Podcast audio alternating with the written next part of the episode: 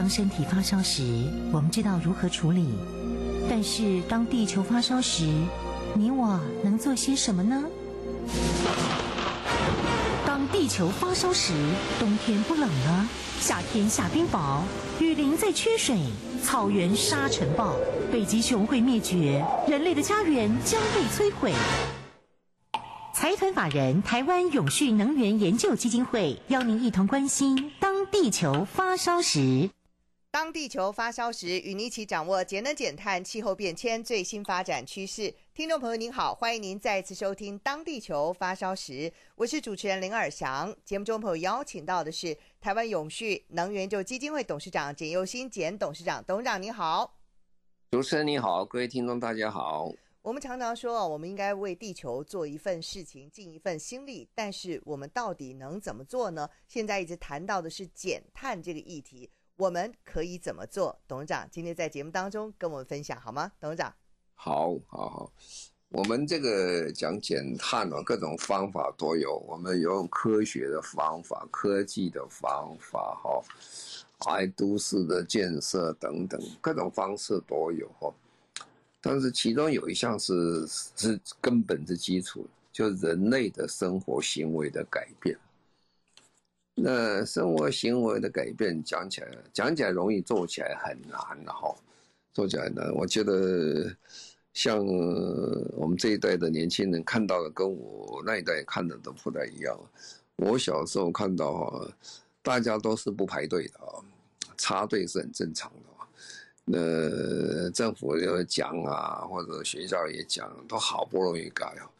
那时候我那时候到英国的时候，那已经快三十年前了。我在英国当代表、当大使的时候，我看到英国很感动，他们很喜欢排队，排得很好。那如果有一个人插队的话，哈，后面的人会跑出来跟你讲，哎，你不能插队啊。那那个人就摸了鼻子就回去，不敢插队。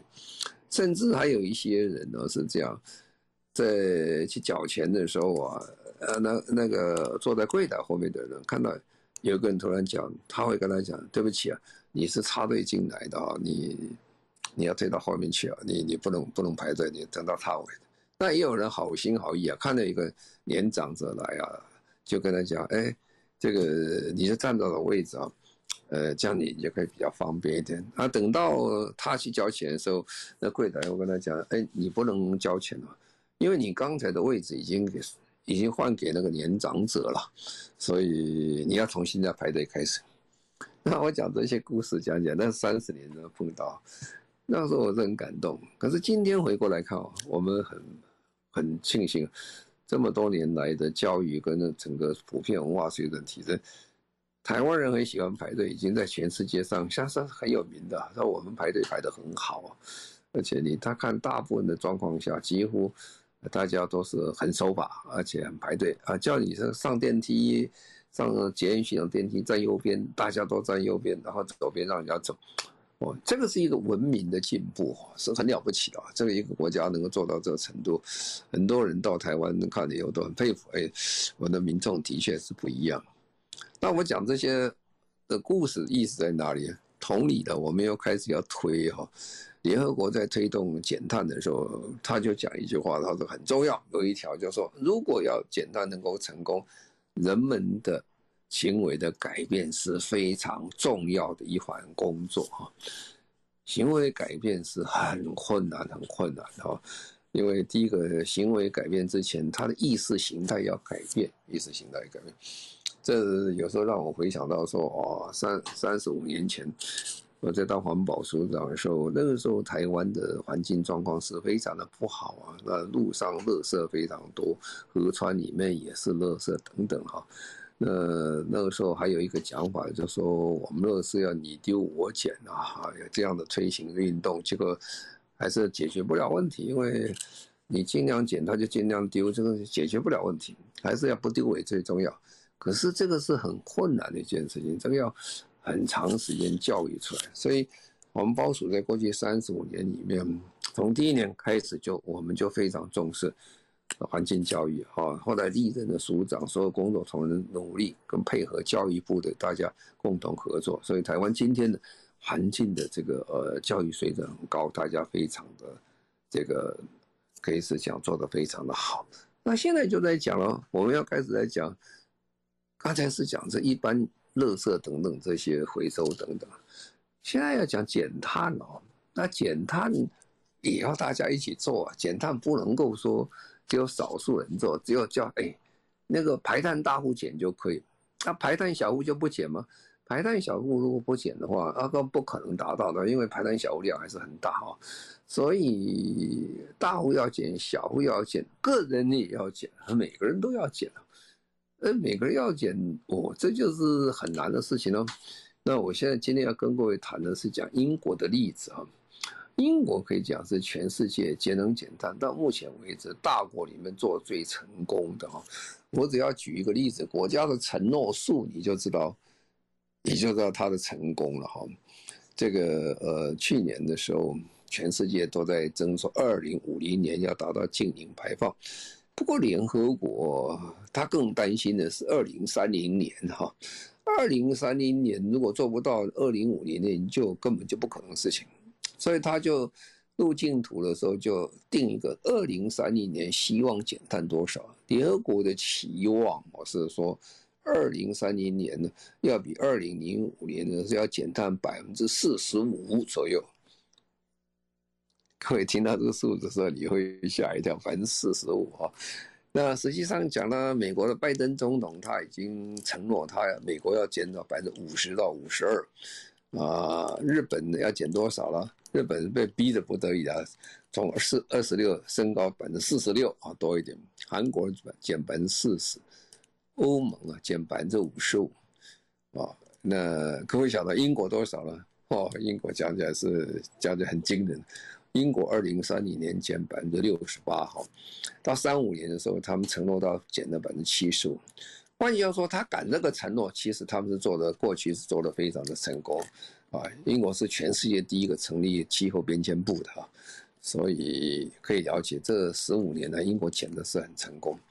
可是减的很成功的过程再往前跑，他也碰到很多困难了，非常困难。那什么困难呢？那这个英国在去年呢？因为他说要这个做什么？做这个，呃，每个人都要减碳啊，所以就变成说行为要改变啊，行为。所以英国政府，英国政府的他做法，他他有一个很重要叫 CCC 啊，就 Committee for Climate Change，就是说气候变迁委员会，他们会做评估，要减多少做多少，然后政府也会公布很多策略。那去年的时候，他在去年公告了一个策略，就是说。如何做这个呃减碳啊？就行为的改变。那公告不久以后了，他要把它撤回啊，他撤回，撤回什么撤回？哎，他把这个兹事体大，因为如果你做很多的这些呃个人减碳啊行为改变的时候，会严重的影响到很多个人的权益啊。就是换句话说，如果你在大家没有共识之前，你公布了很多的内容。会引起非常大的反弹呐，非常大的反弹，就等于你要增加，当年要增加所谓垃圾费啦，或者要提高电价、水价等，你一不小心呢，就会变成非常大社会的反弹。那没有一个政府，呃，能够承受这么大的反弹，所以他们公告以后就立刻撤回啊。那撤回以后，当然也民情大化了。哎，你这个政府怎么搞的？怎么？做做做不做，那这个做环保人就很高，就很不高兴了。哎，你怎么会干这种事？那其他的已经蛮好了，不要找这么多麻烦给我们哈。所以呢，我今天各位谈就是说，说后来的英国人就把这个，因为他已经撤回了，其实外面现在找不到太多的资料。不过呢，天下事都是这样，你只要上网东西永远撤不回的哈。就所以人家又把它拿来分析一下。其实讲起来说，大部分的人还是承认说，它内容是公布的很好。只是说，如果你这样做的话，大家跑太快啊，有些人会受不了，会出出状况，所以他就把这分析一下，分析一下，呃，有一些文章啊，就写的蛮有意思的哈，呃，有个叫 Tom Greenwood 哈，他就写这个文章，他就讲说，其实政府虽然是撤回了这个净零的一个行为改变的一个报告，他说也许有他看看这里面其实很多还是很多可以做的。如果政府做不了，应该企业可以做啊。那企业可以做的话，所以我就从企业的眼光，企业眼光来跟各位谈一谈呢。他的想法是什么？我觉得蛮有意思的哈。那通常为什么会有这种呃这种想法？那基本上，如果我们是谈的所谓的呃行为的改变，某一个观点上讲起来，就是文化的改变啊，这文明行为的改变啊，这个生活就是变成不一样的，生活就不一样。那为为什么说如果政府不做，那民间或者是企业来做？它有几个重要的观点来说。第一个观点来讲说，如果这个民间来做，它有个什么方式呢？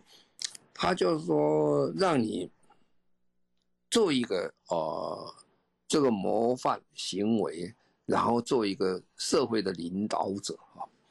如果民间来做或者企业来做，他所以外国人很喜欢做 leaders of group 啊，就是说哎，你这个是。有一个这个领导人带队带队带做，那大家有样学样就可以再做，所以民间可以这样做好，然后民间来做比政府比较压力小一点，比较容易可以做一点哈，然后可以利用各种的方式，创造个新的一个社会的一个行为的标准，然后增加它的可见度。这也就是说，有时候。我们永续能源基金会常常会办这个比赛的原因，就是说，给大家有一个一个样子可以看，大概谁做的最好，然后表达出来，让他受到鼓舞，又他又跑得比较快哈，然后这个呃这样的方法，它可以创建一个正向的力量，而且还有一个比较好的公平解说的方式啊，说我们应该怎么做，那。所以呢，他就提出四个方式出来。这个四个方式，我觉得蛮有意思的，给大家来参考一下。那第一个方式是讲的，就是说饮食的改变。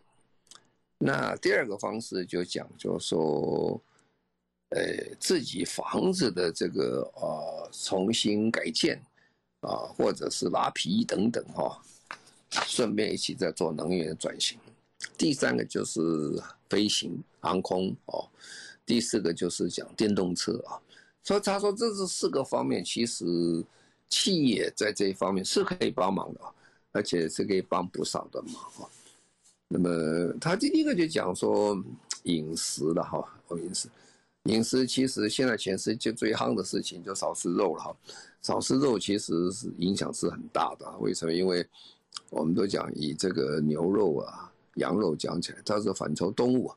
它在饲养的过程中，它会吐出非常多的甲烷气啊。那甲烷气通常是二十几倍的二氧化碳的的这个温室气体软化的力量，所以很可观啊。全世界大概呃将近快要到四分之一左右的温室气体是来自于畜牧业啊。所以如果我们可以少吃肉的话，哈，这问题就可以解决很多。那所以呢，就要怎么做？企业要怎么做？哈，企业要怎么做的话，大概就是这样。这个呃，第一个当然是讲这个呃，饮食业本身哈，这些做做这些呃饮食饮食食物类哈，这些的这些企业们，它可以多产生一些非肉类的这些食品啊。那比如说，现在最夯的一个，在美国很夯的，有这个汉堡哦。现在有汉堡是做什么汉堡？是素食汉堡。素食汉堡是全素的汉堡哈，而且样子吃起来嚼劲、味道什么都跟汉堡做几乎没什么差别啊。哎，呃，这这也是引起一个非常大一个热潮了。不过现在才开始啊，占的比例还不到百分之三左右了，慢慢会成长啊。就说类似的啊，就等于。鼓励吃素食啊，那素食有两类了哈。素食一种就是，呃，有一点有一点，我把它归类成说，这个类是真正的啊、这个呃，荤食啊，比如说你要做类汉堡啊，它其实根本就是素食的，但是它是它看起来像汉堡。那我们平常素鸡素鸭看起来，就是一个。它其实呃就是素食，不过我们叫做素鸡、素鸭等等，这是一类的啊。另外一类是纯素的，就是你炒青菜炒什么出来，就是原来这个食物的形式没有变它，不过你多吃这些东西是很好。那这个东西就说，呃，所谓的这些。饮食物的公司啦，或者是呃麦当劳啦，或者其他等等，他们在推的。我是觉得这个是，他是觉得这个是非常有效的，那改变很多东西。如果每个人都想，哎，我今天要吃汉堡，不过哎，我要个素食汉堡，那味道就是不太相同了。那第二个就是对这些非饮食行业的人在讲起来是怎么样？非饮食行业的时候，你可以。帮助这些呃喜欢吃素食的人，给他机会啊，给他机会。比如说在公司里面呢，这个呃，让他们就说有吃素食的机会啊。比如说提供素食的餐，或甚至全素的或者半素的等等啊。我记得我们教育部以前在林聪明次长做的时候，他在推行全国的礼拜一有提供素食的这些营养午餐了。啊，就是很好，这个让大家从这个读书的时候开始就习惯啊。如果吃素食是什么味道，那这样的结果就可以推动一个非常大一个呃吃素食的一个习惯养成了。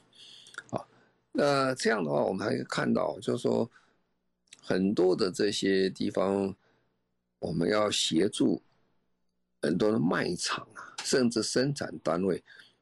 帮助他们多生产这些饮食的，呃素这个呃素食的原材料，呃让他买卖时候比较方便一点，然后生产时候比较方便一点，这些都是整个企业界可以帮忙，企业界可以帮忙，而且这个效果非常之好啊。那很多的大企业他们在国外。他们有大企业的一些所谓的呃饮食的政策啊，这是饮食的政策，就在呃整个公司里面提供非常多的素食的机会，或者是就说让他们在素食荤食中有取舍哈。那其实这个时候也会很重要，因为有时候选择食物经常是。有一点敏感性的，不是敏感性。其实食物本来就是有非常敏感的问题。我记得到我三十年前刚到英国的时候，有一天有一位这个呃一个蛮大公司的老板请我们去吃饭，吃饭之前他就叫秘书打电话过来。他问了几个问题哦，我想哇，这个当时三十年前跟我们台湾比较起来是有大的差别。今天台湾有些也会问他第一个问题说：“哎，哎，你们代表你们大使吃不吃某某食物？哪些食物是有敏感性的？是不是素食啊？或是呃肉食有没有困难？牛肉吃不吃等等？啊，问得很详细啊。哦，他都知道这个详细，那这也不稀奇了。问这个也就算了，这个现在台湾也可以问这个大样的。他在问一句话的时候，我都我觉得哇，这真是人家很细致。他说：“你们这个代表他，呃，对花朵有什么有没有过敏性？”哎，这个一问的时候，我就有点奇怪。他问的问的问题啊，原来他讲说，因为他那一天吃饭的时候，要在餐桌上设置一些花朵摆在那里，他怕有些人对花朵是有敏感性的啊，所以这我们常常。呃，有时候有人对某些花朵在季节性的时候，它会产生不同的反应啊。他问的很详细，所以饮食跟房间这些变成文化的一层了。那这个时候，我们如果把这个素食的概念引进去的话，我想这个对整个呃。生活面是有很大的帮忙啊，对减碳会有很大的帮忙，因为你就少吃肉了，是吧？少吃肉。好，那再来，我们就谈到呃，另外下面几个问题，我们等下等一下就说哈。好，我们现在再稍微休息一下，稍后回来。二零二二年欧洲热浪引发野火，上万人撤离家园，中国高温、干旱、缺电。我们需要前所未见的各类转型，来控制地球升温，阻止气候灾难。第五届 GCSF 全球企业永续论坛，聚焦能源、产业、社会、生活、科技与立法如何协助迈向净零排放之路。详情请上网搜寻 GCSF。免费报名论坛，让我们一起努力达成近零排放目标。您现在所收听的节目中广新闻网《当地球发烧时》，我是主持人林尔祥。节目中朋友邀请到的是台湾永续能源就基金会董事长简又新简董事长。我们今天特别在节目当中来谈到用行为的改变，大家一起来减碳。董事长，好。那这位先生呢、啊？他在这 Greenwood 的这位先生，他在文章里面他还写到，第二个就是房屋的改变啊。过去这个问题做的比较少，但这一次在 COVID-19 之后了，倒是全世界，特别是先进国家有所变化。为什么有变化呢？因为在 COVID-19 之后呢，很多人就不上班了，在家里了，在家里上班。在家里上班，他在家里时间就在长了哈，家里时间长就会产生问题了。你知道有些公司是很贴心的啊，你在家里上班哈，你在家里上班，你家里冷气就会用的比较多一点哈，所以他有个津贴啊，我给你津贴冷气的津贴等等。你想想，这个是不太一样啊。当然，冷气津贴的够不够用，这没人晓得，因为。呃，他帮你个忙。那其实你在家里上班，自己也省下不少钱，交通费也省不少钱了。但是呢，实际上讲，在家里上班，他久了他就出了这个问题，他就开始考虑说：哎，我家里的这个能源系统有什么变化？加冷气机是不是太旧了？啊，是这个，这个是可以可以有不同的一个新的冷气，可以节省我这个东西。还有就是我的房子很旧了。呃，我的窗子是不是要改一改了？从单层窗变成双层窗了，或者三层窗啊，要减少噪音等等。然后我的这隔热、隔隔热、隔音呃隔热的设备是吧，可以加进去，材料给加进去。哦，他就会想这个问题。还有说我家里是不是要用一点再生能源等等啊？对对对，本来这些有些国家是国家有补助的啊，国家说给你钱，你如果改变这些东西，国家给你补助多少钱呢？我们没有补助那么多，但是台湾也补助你买冰箱啊、买冷气啊，它有一点点部分补助在这里面的。那有些国家比较有钱的，他连你房子修改他都给你补助。那有些公司他也可以帮你这个忙啊。所以这个第一个，这房子这个整个再改变一下，怎么把房子修修改改哈？这倒是在这个 COVID-19 之后发生了一直不少这样的现象出来。那第二个就是说。呃，也有很多这些公司，它就开始，呃，生产一个叫做家庭的碳，啊、家庭的碳足迹这个测量器啊，它就让你在家里测，没事儿你就看看，哎，我们家里改变什么东西，我们这个碳足迹可以减少一点，啊，这个是一个产品出来的，帮助这些人了解这些。这些事情，这个也也也蛮有意思的哈。那所以就说，很多新的企业出来，它可以产生这个东西，帮助大家更了解啊。那么这个这个工作，当然这里面牵涉到政府了啊。政府就说，政府能不能给民众一些免税啦，等等啦，修了房子等等啊。那这些等等，就是说，哎。企业跟政府大家一起合作哈，让在家上班的人呢，他有比较方便的地方。好，那这个再来就是说航空了，航空这是一个比较大的问题啊。航空工业在呃二零二零年之后受到非常大的冲击创击啊。其实，在美国，美国的航空公司几乎都是倒光了，倒光了以后就要重新再重组，再再开始。为什么？因为没客人啊，没客人，大家都不能飞，都都停掉了。那现在还有很多国家的航空公司还起不来哈，起不来。那很多国家公司其实要不是政府的支撑的话，其实就倒了哈。那台湾老实讲，政府也有当帮忙，但是台湾的航空公司老实讲，我们是很佩服他们，当然运气很好，刚好是碰上航空的这货运业突然大发哈，所以补贴了他这些。损失，所以我们航空还可以撑得住，还可以活得下去，哎，这很了不起的一件事情。不管是长龙、不啊，是呃华航都做得很好，但是全世界很多的航空业是很惨的。那现在的这一次的这个 COVID-19 之后，又让大家就开始想一个问题出来了：将来这航空业怎么办？大部分的想法就是说，航空业基本上未来是很辛苦的。在这个整个 COVID-19 之前哈，他们的估计哦，整个这个航空业的估计，到二零五零年的时候，大概航空业要比二零二零年还要增加百分之七百左右，大概七倍左右。可是今天回过来想，这个可能会达不到了。为什么？因为在那个之前的想法是没有 COVID-19，也没有因为 COVID-19，COVID-19 给人类一个很大的一个机会做个实验。如果不做不用航空的话，是什么日子？要怎么处理啊？所以现在当然今天最近可以看到，我们开始开放国门了，很多外国人可以进来哈。那我们很多国家也开放国门，我们可以去哈。哦，很多很多朋友们，他现在迫不及待要出国，为什么？哇，在台湾闷久了，实在是很辛苦，出去走走。如果现在整个航空业在推行一个叫永续航空啊，永续航空，永续航空就还或者是永续旅游都有，就是怎么样我们在航空的过程当中，我们在旅游过程中节能减碳啊，这个是有学问的，这个很多事情要把它做得很清楚。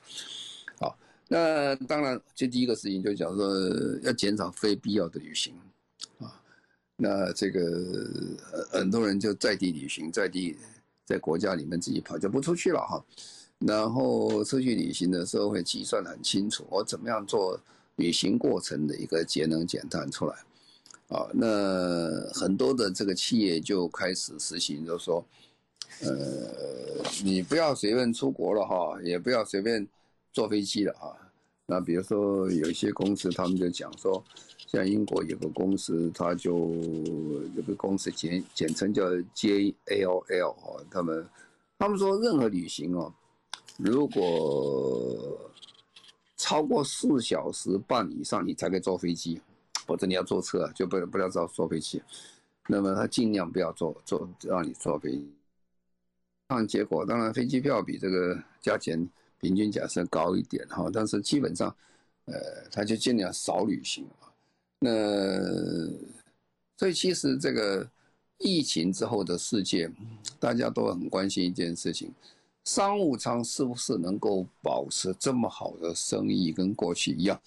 这也是一个值得观察的啊。意思在哪里？就是说，商务舱呢价格比较高，也是航空工业的金鸡母了哈。那商务舱对公司讲起来支出也比较大一点，呃，因为现在有这么多的这个，呃，所谓 video conference 这个线上的会议等等，呃，可以减是不是可以减少次数啊？那就不要那么多次了，等等。所以商务舱是大家所看到的，那大家也了解，商务舱和头等舱其实二氧化碳排放比较多啊，那我们一般计算是多两倍到四倍左右。所以未来是不是有那么多商务舱跟经济舱在使用，这也是值得一个考虑的。还有一个，刚才讲就是说，国旅增加了哈，那出国外的就比较少啊。这会不会变成一个社会未来新的一个风气出来？当然，最重要，飞机现在节能减碳是很厉害了，所有的航空公司现在压力很大的嘛，因为二零五零年整个航空业都已经正式的已经决定要做到碳中和。啊，如果要做到碳中和，它飞机势必要加生质燃油啊，或者其他的，将来未来改成氢燃油，飞机设计等等，驾驶的方式都要改变啊。反正呢，换句话说，在航空业上，其实，在人们及以及公司方面着力地方是相当之多。啊，我们等一下再说明。好，我们现在就稍微休息一下，稍后回来。二零二二年，欧洲热浪引发野火，上万人撤离家园。中国高温、干旱、缺电，我们需要前所未见的各类转型来控制地球升温，阻止气候灾难。第五届 GCSF 全球企业永续论坛聚焦能源、产业、社会、生活、科技与立法如何协助迈向净零排放之路。详情请上网搜寻 GCSF。免费报名论坛，让我们一起努力达成净零排放目标。您现在所收听的节目中广新闻网《当地球发烧时》，我是主持人林尔祥。节目中朋友邀请到的是台湾永续能源就基金会董事长简佑新简董事长。当全球都在谈永续，当大家都在说要减碳的时候，其实个人的行为也需要改变。您可以做些什么呢？除了吃素，还有整个的房屋的设计改变之外，还有什么事情会让我们的行为、让我们的生活有改变呢？董事长。啊，那这个 Tom Greenwood 这这位英国人，他讲四项。这第四项讲的很有意思，讲的是电动车了啊。电动，其实电动车现在在全世界真的是很夯了哈。现在全世界全面在做电动车了啊。那开始的时候，大家都在看谁的笑话，看这个呃 Tesla 的笑话，说怎么有这个可能呢？啊，当 Tesla 他生意红到说他一个公司市值大于世界前十名的市值加起来都还要多的时候，大家就觉得哇，如果你不跳进去的时候是不可能的啊。所以汽车工业本身是全面掉。呃，进入这个市场，这个以现在全世界最有名的 Toyota 啦，啊，福斯汽车公司啦，Mercedes-Benz 啊，他们都公布他们最新的投资啊，总加起来都是几千亿美金呢，全部大家加起来的数字很可观了，啊，大大小小公司全部跳进，那以现在看的二零三零年呢？呃，要达到目标早就超过了，就是说会提早完成好几年。嗯，为什么？因为汽车行业基本上讲起来，他知道说，如果不进去啊，他其实就面临将来就是死亡的问题啊。啊，那现在呢，呃，变成这个电动车以后呢，其实它基本上是一个比较容易做的一个事情啊，因为它只是换车啊。那第二个，大家觉得换车以后会节能减碳。啊，第三个就是说，这个本来哦，汽汽车换成电动车，基本上就环境面上讲起来的话，增加的好处不算太多。怎么说呢？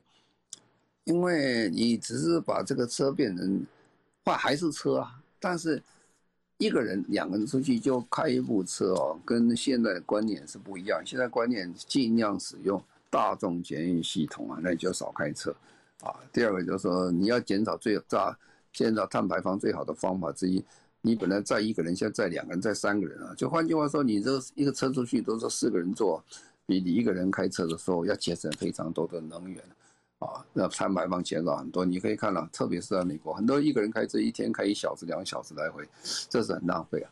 不过呢，把这个因素去除掉之外，因为你改成了这个电动车啊，你用电啊，电基本上基本上它效率比较高一点。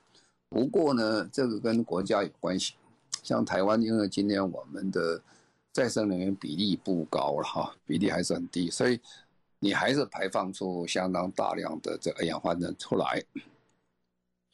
那这个在很多国家现在也碰见碰到这个瓶颈了。这个牵涉到未来之后再生能源的比例是多少？